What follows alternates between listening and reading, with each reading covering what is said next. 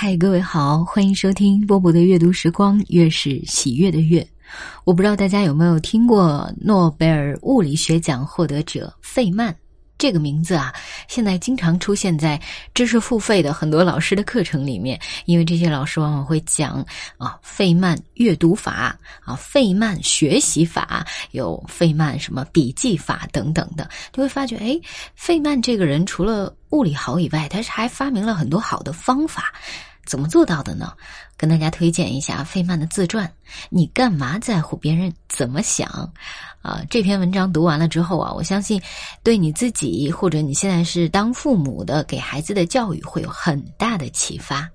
一起来听一下啊，这是呃这本书里面的节选。在我出生前，我父亲对母亲说：“要是个男孩，那他就要成为科学家。”当我还坐在婴孩椅上的时候，父亲有一天带回家一堆小瓷片。就是那种装修浴室用的各种颜色的玩意儿，我父亲把它们叠垒起来，弄成像多米诺骨牌似的，然后我推动一边，它们就全倒了。过了一会儿，我又帮着把小瓷片重新堆起来，这次我们变出了些复杂点的花样，两白一蓝，两白一蓝。我母亲忍不住说。哎，你让小家伙随便玩不就是了？他爱在哪儿加个蓝的，就让他加好了。可我父亲回答：“这不行，我正教他什么是序列，并告诉他这是多么有趣呢。这是数学的第一步。”我父亲就是这样，在我还很小的时候就教我认识世界和它的奇妙。我家有一套大英百科全书。父亲常让我坐在他的膝上，给我念里面的章节。比如有一次念到恐龙，书里说，恐龙的身高有二十五英尺，头有六英尺宽。父亲停顿了念书，对我说：“嗯，让我们想一下这是什么意思。也就是说，要是恐龙站在门前的院子里。”那么，他的身高足以使他的脑袋凑着咱们这两层楼的窗户，可他的脑袋却伸不进窗户，因为他比窗户还宽呢。就是这样，他总是把所教的概念变成可触可摸、有实际意义的东西。我想象。居然有这么这么大的动物，而且居然都由于无人知晓的原因而灭绝了，觉得兴奋新奇极了，一点儿也不害怕会有恐龙从窗外扎进头来。我从父亲那儿学会了翻译，学会到的任何东西，我都要琢磨出他们究竟在讲什么，实际意义是什么。那时我们常去卡茨基山。那是纽约市的人们伏天避暑消夏的去处，孩子的父亲们工作日都在纽约干活，周末才回家。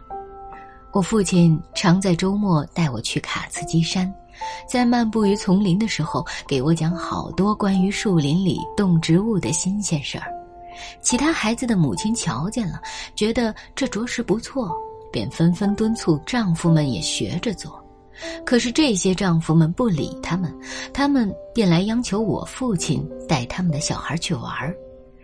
我父亲没有答应，因为他和我有一种特殊的关系，不想让别人夹杂进来。于是，其他小孩的父亲也就只好带着他们的小孩去山里玩了。周末过去了，父亲们都回城里做事去。孩子们又聚在一起时，一个小朋友问我：“你瞧见那只鸟了吗？你知道它是什么鸟吗？”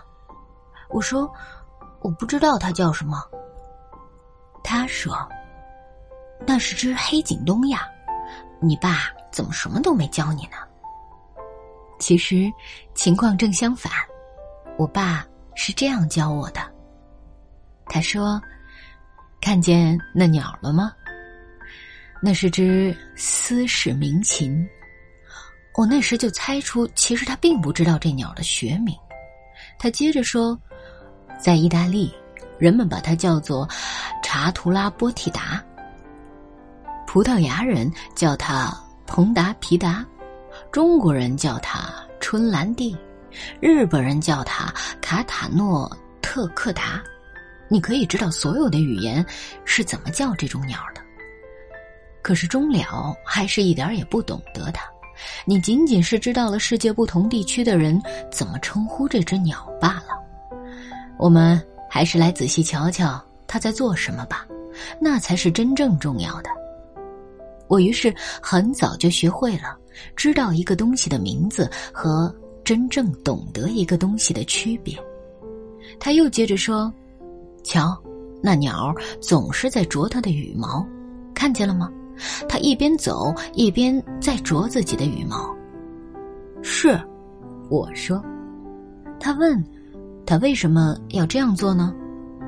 我说，大概是他飞翔的时候弄乱了羽毛，所以要啄着把羽毛再梳理整齐吧。嗯，他说，如果是那样，那么在刚飞完时，他们应该很勤快的啄。而过了一会儿后，就该缓下来了。嗯，你明白我的意思吗？明白。那让我们来观察一下，他们是不是在刚飞完时啄的次数多一点？不难发现，鸟儿们在刚飞完和过了一会儿之后啄的次数差不多。我说：“得了，我想不出来。你说道理在哪儿？”因为有狮子在作怪。他说：“狮子在吃羽毛上的蛋白质，狮子的腿上有分泌蜡，蜡又由螨来吃，螨吃了不消化，就拉出来黏黏的像糖一样的东西，细菌于是又在这上头生长。最后，他说：‘你看，只要哪儿有食物，哪儿就会有某种生物以之为生。’现在，我知道。”鸟腿上未必有虱子，狮子腿上也未必有螨。他的故事在细节上未必对，但是在原则上是正确的。又有一次，我长大了一点儿，他摘了一片树叶，我们注意到树叶上有一个 C 型的坏死的地方，从中线开始蔓延向边缘。瞧着枯黄的 C 型，他说，在中线开始时比较细，在边缘时比较粗。这是一只蝇，一只黄眼睛、绿翅膀的蝇，在这下了卵，卵变成了像毛毛虫似的蛆，蛆以吃树叶为生，于是它每吃一点儿，就在后边留下了坏死的组织。它边吃边长大，吃的也就越多。这条坏死的线也就越宽，直到蛆变成了蛹，又变成了黄眼睛、绿翅膀的蝇，从树叶上飞走了。它又会到另一片树叶上去产卵。同上一例一样，我现在知道他说的细节未必对，没准儿那不是蝇，而是甲壳虫。但是他指出的那个概念，却是生命现象中极有趣的一面。生殖繁衍是最终的目的，不管过程多么复杂，主题却是重复一遍又一遍。我没有接触过其他人的父亲，所以在当时我并不懂得我父亲有多么了不起，他究竟是怎么学会了科学最根本的法则，对科学的热爱，科学深层的意义，以及为什么值得去深究。我从未问过他。因为我当时以为所有的父亲都理所当然的知道这些。我父亲培养了我留意观察的习惯。一天，我在玩马车玩具，在马车的车斗里有一个小球。当我拉动马车的时候，我注意到了小球的运动方式。我找到父亲，说：“嘿，爸，我观察到了一个现象。当我拉动马车的时候，小球往后走。”当马车在走，而我把它停住的时候，小球往前滚，这是为什么呢？这谁都不知道。他说：“一个普遍的公理是，运动的物体总是趋于保持运动，静止的东西总是趋于保持静止，除非你去推它。这种趋势就是惯性。但是还没有人知道为什么是这样。你瞧，这是很深入的理解，它并不只是给我一个名词。他接着说：“如果从边上看，小车的后板擦着小球。”摩擦开始的时候，小球相对于地面来说，其实还是往前挪了一点儿，而不是向后走。我跑回去，把球又放在车上，在边上观察。果然，父亲没错，车往前拉的时候，球相对于地面确实是向前挪了一点儿。我父亲就是这样教育我的，他用许多这样的实例来讨论。没有任何压力，只是兴趣盎然的讨论。他在一生中一直激励我，使我对所有的科学领域着迷。我只是碰巧在物理学中见数多一些罢了。从某种意义上说，我是上瘾了，就像一个人在孩童时尝到什么是甜头，就一直念念不忘。我就像个小孩一直在找前面讲的那种奇妙的感受，尽管不是每次都能找到，却也时不时的能做到。除了物理，我父亲还教了我另一样东西，也不知是对是错，那就是对某些东西的毫不尊重、毫不遵守。有一次，我还很小。坐在他腿上读新出的凹版印刷的《纽约时报》，看见一幅画，上边是一群教徒在向教皇叩首。我父亲说：“瞧这些人，都是对另一个人叩首，他们有什么区别呢？因为这个人是教皇。”他痛恨教皇，他说：“他只不过戴着一顶教皇的皇冠罢了。”要是一个将军，我爸会说是他的肩章罢了，反正，是穿戴着的外在的东西。接着他说：“这教皇也是个人，他有着所有人共同的优缺点，也要吃喝拉撒，也是一个人罢了。”顺便提一句，我父亲是做制服的商人，所以他知道一个人穿着官服和脱去它，底下。还是同样的人。我想他对我的成绩是挺满意的。一次，我从麻省理工学院回家，他说：“现在你在物理方面懂得多了，我有一个百思不得其解的问题。”我问他那是什么问题？他说：“当原子从一个状态跃迁到另一个状态时，它会发散出一个叫光子的粒子。”对。我说：“那么，光子是预先就包含在原子之中的喽？”他问：“不，光子并没有预先存在。”那，他问：“它从哪儿来的呢？怎么就钻出来了呢？”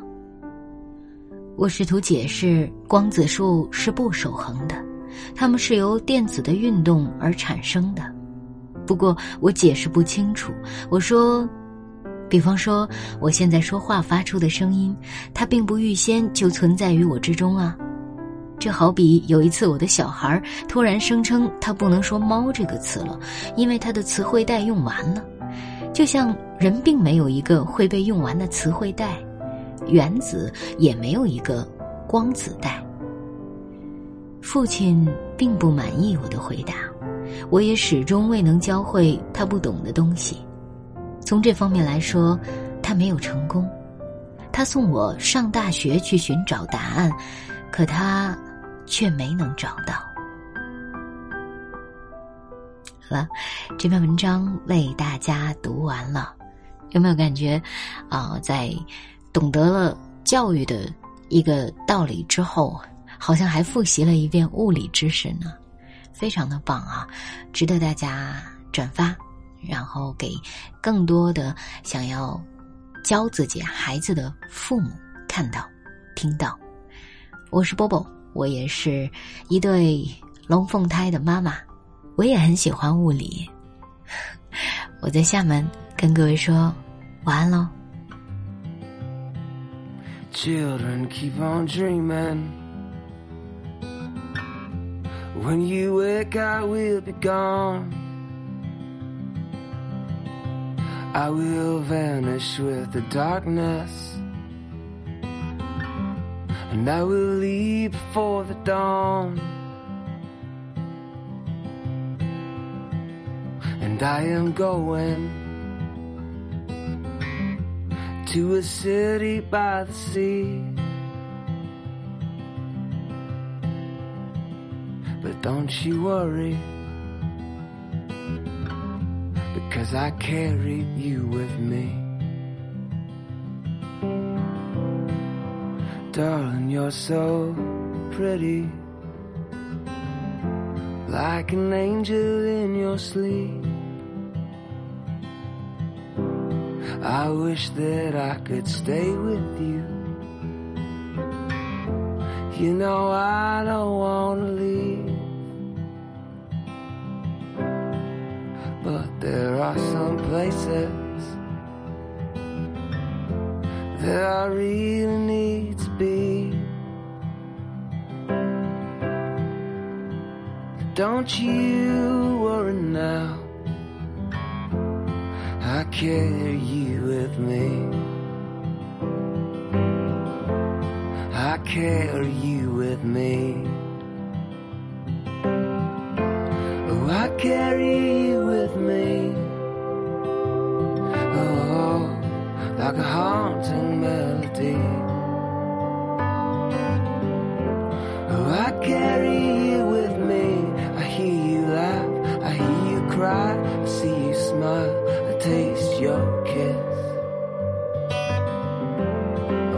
You with me.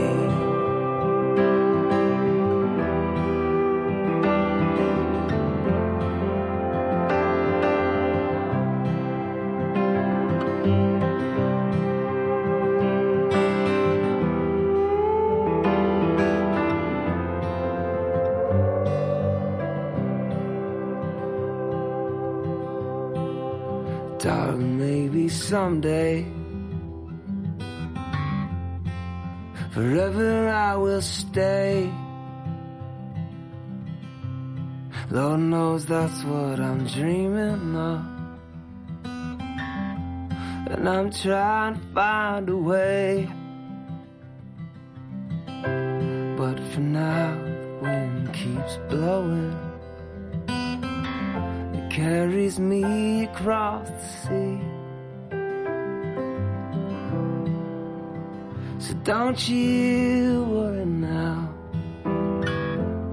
I carry you with me. I carry